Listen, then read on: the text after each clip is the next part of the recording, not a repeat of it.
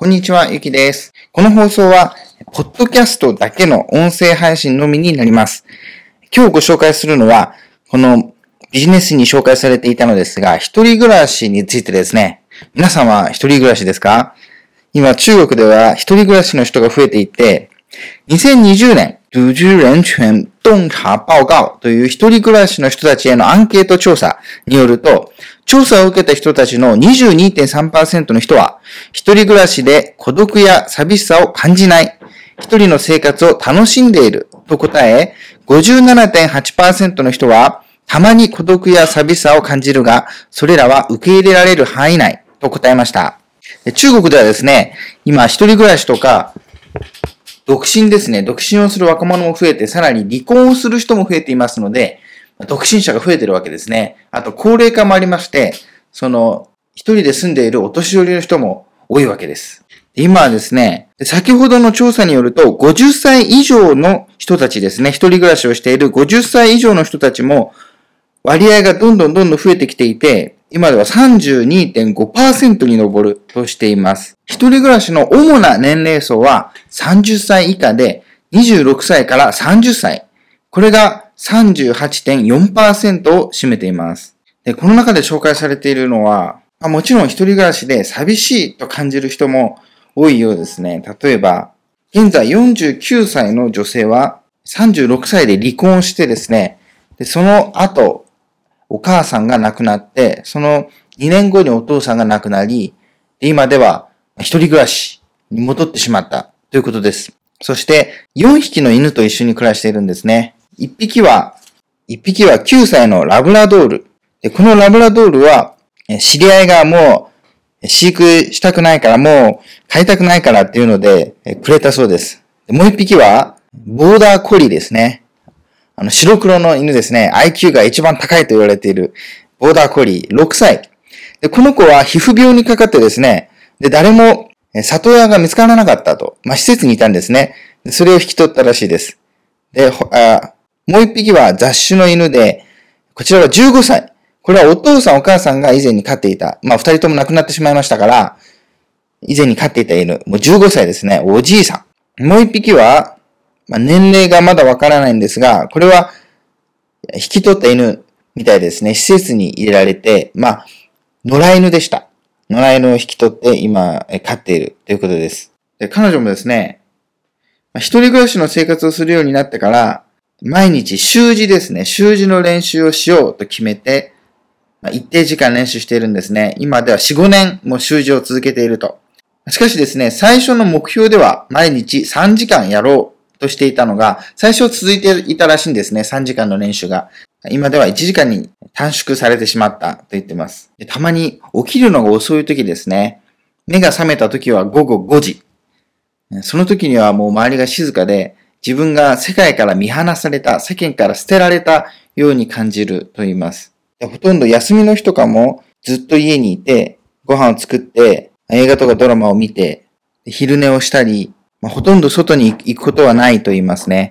まあ、一人で起きて、一人で地下鉄に乗って、一人でコーヒーを買って、一人で会社に行って、一人で会社から出て、一人で家に帰って、一人でご飯を作って、一人で買い物をして、一人で本を読んで、一人でドラマを見て、一人で運動して、一人で寝て、と、たくさん書かれているんですが、これ見ていると寂しくなってきますね。で、これがですね、今のまあほとんどのサラリーマンですね。サラリーマンとか OL の人たちの一人暮らしですね、の人たちの生活だとしています。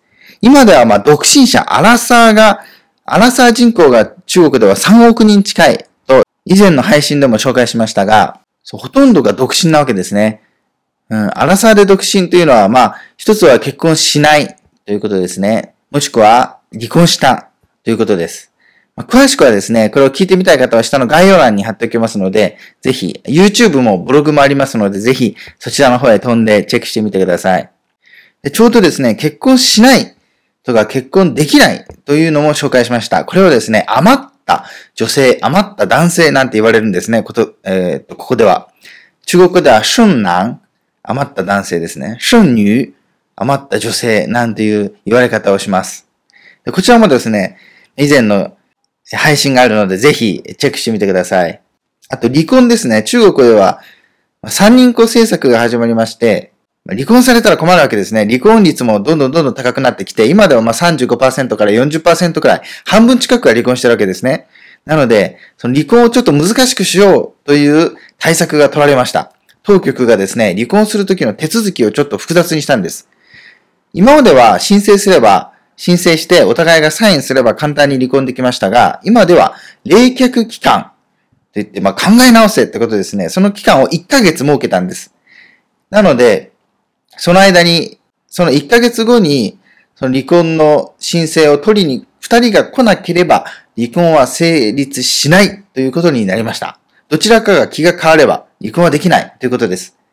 こちらも以前例を挙げて紹介しましたが、えー、そのまあ冷却期間も関係なしに離婚する人もいますし、ま、その間別居する人もいますし、その間をお互いに、しょうがないので同じ家に住んで冷戦状態というのもありました。あとはその間にお互いの態度が、ほとんどはですね、旦那さんに問題があったんですが、えー、その例の中ではですね、旦那さんの態度が変わってですね、まあ、離婚をやめたと。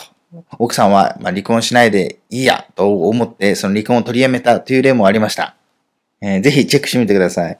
中国では一人暮らしをする人も、ま増えているわけですが、ほとんどがですね、経済発展をしている町に住んでいる若者に多いというのが特徴です。経済発展をしている町というのは、給料が高いですから、その分経済的に独立することができると。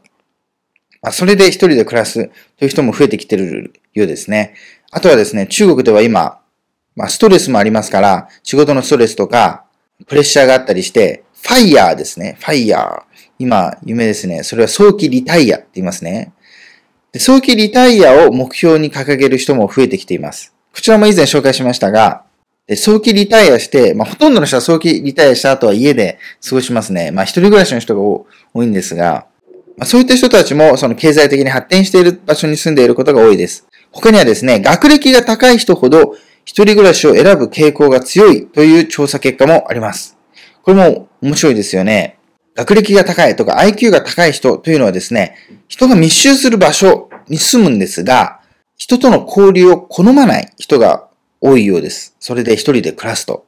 2020年末に中国で実施された18歳から35歳の若者へのアンケートによると、4000人以上の回答のうち40.2%が程度の差はあれ、自分には写経の傾向があると答えました。写経というのはですね、社交恐怖という言葉の略なんですが、社交っていうのはソーシャル、人と話すってことですね。人とコミュニケーションを取るというのが怖いと思っていると。40.2%の人がそう思っていると、自分はもう、えっと、コミュ障ですね。日本語で言うとコミュ障って感じですか？ら。コミュニケーション障害。52.7%が人との付き合いが得意ではないと回答しました。面白いですね。人との付き合いが嫌だ。で、そういうので、恋愛もしたくない。あと他の人と一緒にルームシェアをしたくないと考える人も多いようで、それで若者にはその一人暮らしをする人が多いそうです。これがですね、今の中国の若い人たちの生活実態ですね。日本にいて、まあ、日本で手に入れる情報では、なかなかこういったことはわからないと思うんですが、ま僕は、あの、今中国に住んでおりまして、中国のビジネス雑誌とか、トレンド雑誌をですね、翻訳して、要約して、このようにお伝えしていますので、ぜひ、フォローしてください。ぜひ、これからもよろしくお願いします。それから概要欄にですね、YouTube とブログも貼ってありますから、ぜひそちらからチェックしてみてください。他に中国の情報、中国語勉強についてはですね、書籍が出版してありますので、ぜひ Kindle ですね、それもリンク貼っておきます。Kindle のページからぜひ行ってみてチェックしてみてください。では、また次回お会いしましょう。さよなら。